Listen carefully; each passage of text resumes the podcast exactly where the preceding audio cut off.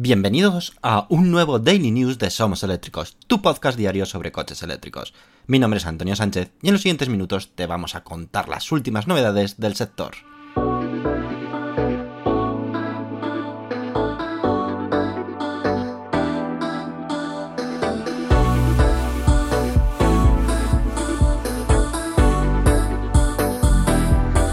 Comenzamos nuestro programa número 16. Muy buenas y bienvenidos a otro Daily News. Hoy es viernes 10 de febrero de 2023 y ya olemos a fin de semana.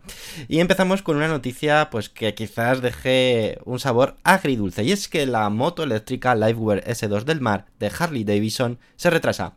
Harley Davidson ha anunciado que su nueva moto eléctrica, la denominada Liveware S2 del mar, la segunda, se retrasa. Las reservas se abrieron el pasado mes de octubre de 2022 y en un inicio se esperaba la llegada de esta moto a principios de este mismo año 2023 así como una estimación de unas 7.000 unidades para este año. Ahora se prevé que llegue a finales de este año, es decir, casi un año de diferencia, y encima la estimación se ha reducido a un rango menor y digamos más amplio de entre 750 y 2.000 unidades. Quien haya reservado esta moto eléctrica, sin duda alguna, no estará nada contento. El Tribunal Superior de Justicia tumba la ZBE, la zona de bajas emisiones de Gijón, por no cumplir con los requisitos legales. Con el recién estrenado año y la obligatoriedad de contar con una zona de bajas emisiones, conocida como ZBE, para aquellos municipios de más de 50.000 habitantes, muchas son las ciudades españolas que están teniendo que trabajar a contrarreloj para ponerla en marcha. Más aún si tenemos en cuenta que el gobierno publicó las directrices a seguir a tan solo cuatro días de acabar el año. ¡Qué locura! De hecho, algunas ciudades como Zaragoza o Valencia ya han dejado claro en su momento que retrasarían la puesta en marcha de sus zonas de bajas emisiones por falta de tiempo y para poder cumplir con los plazos que se exigen para la puesta en marcha evitando con ello lo que ha pasado a Gijón con su ZBE, que ha sido paralizada por el Tribunal Supremo de Justicia de Asturias. Esta suspensión se produce por no cumplir con los requisitos legales, algo que se ha conocido a raíz de la demanda interpuesta por Devuelta, una empresa dedicada a la gestión de recursos de multas de tráfico y a la defensa de los conductores. Lo cierto es que, según ha indicado el Tribunal eh, Superior de Justicia de Asturias, son varios los incumplimientos que se han realizado y que han motivado esta paralización. Starship, el cohete de Elon Musk que nos llevará a Marte, podría lanzarse en marzo. El primer vuelo orbital del enorme cohete Starship de SpaceX podría tener lugar en apenas unas solas semanas.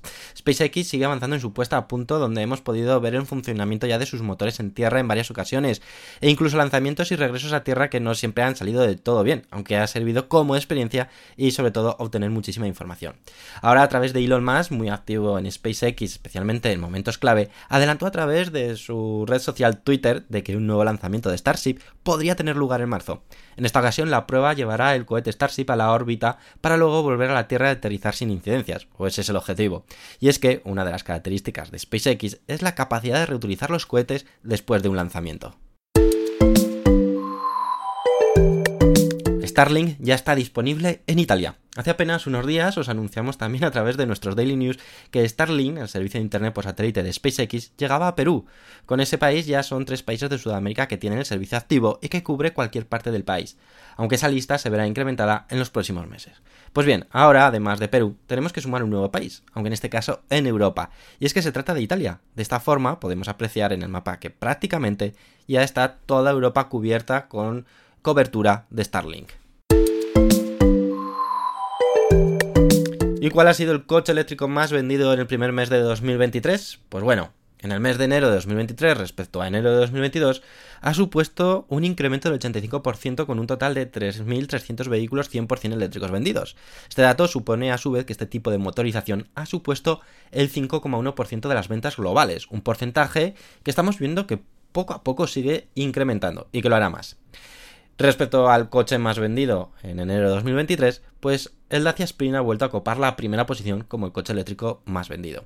Uno de sus grandes atractivos es su precio, y es que a día de hoy es uno de los coches eléctricos más baratos que puedes comprar. Si quieres ver los datos completos de ventas en España, no dudes en verlos en somoseléctricos.com. Allí hemos publicado el top 15 de coches eléctricos más vendidos en enero de 2023. Así que te invito a que pases por nuestra web.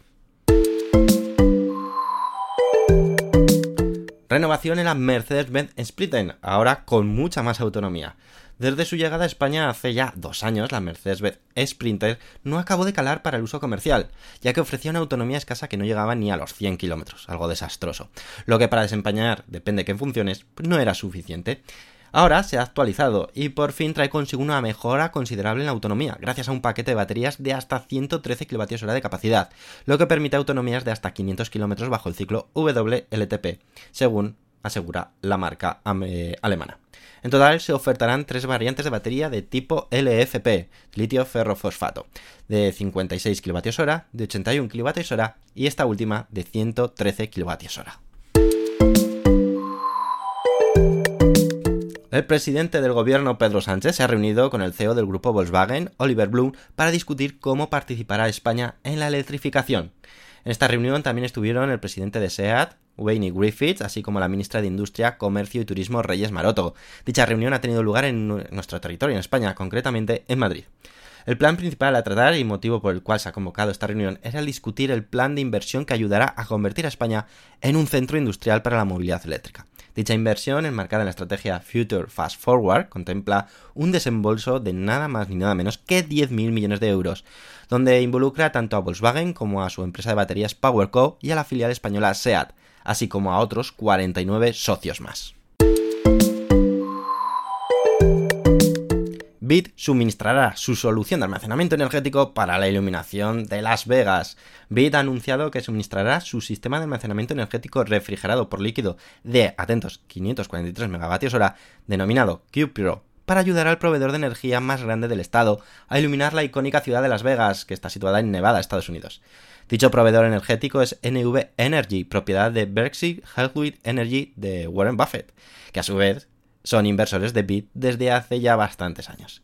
Desde Bit informan que su sistema Q Pro puede cargarse diariamente utilizando únicamente fuentes renovables, como energía eólica o solar, almacenando la energía obtenida para ofrecerla cuando exista mayor demanda. Se espera que el proyecto ayude a NV Energy a lograr su objetivo de neutralidad de carbono para 2050. Comienza la producción del Jeep Avenger totalmente eléctrico. Stellantis ha anunciado recientemente que el 31 de enero comenzó la producción del Jeep Avenger, el primer coche eléctrico de la marca que además ha sido galardonado como el prestigioso premio Car of the Year 2023. La fabricación se lleva a cabo en la planta de Stellantis en Tichy, Polonia. Desde la marca aseguran que el Jeep Avenger está siendo todo un éxito desde que se presentó, con unas ventas o reservas a nivel europeo de más de 10.000 unidades de la edición First Edition, de la que se comenzó a aceptar pedidos el pasado 1 de diciembre de 2022, y que después le siguieron todas las variantes el pasado 11 de enero de este año, que son la versión Avenger, Longitude, Altitude y Summit. Y llegamos al fin del Daily News y también al fin de, de semana. Espero que recarguéis las pilas este fin de semana. Volvemos a escucharnos el lunes con nuestra entrega de podcast semanal. Y si quieres apoyar eh, nuestro proyecto, puedes hacerlo a través de la opción de apoyar en iBox o a través de nuestro Patreon. También para empresas, si quieres patrocinar los podcasts, puedes hacerlo. Ponte en contacto con nosotros a través de podcast.somoseléctricos.com. Te daremos toda la información. Saldrá el nombre de tu empresa en cada podcast. Y ahora sí, nos despedimos. Hasta el lunes. Adiós.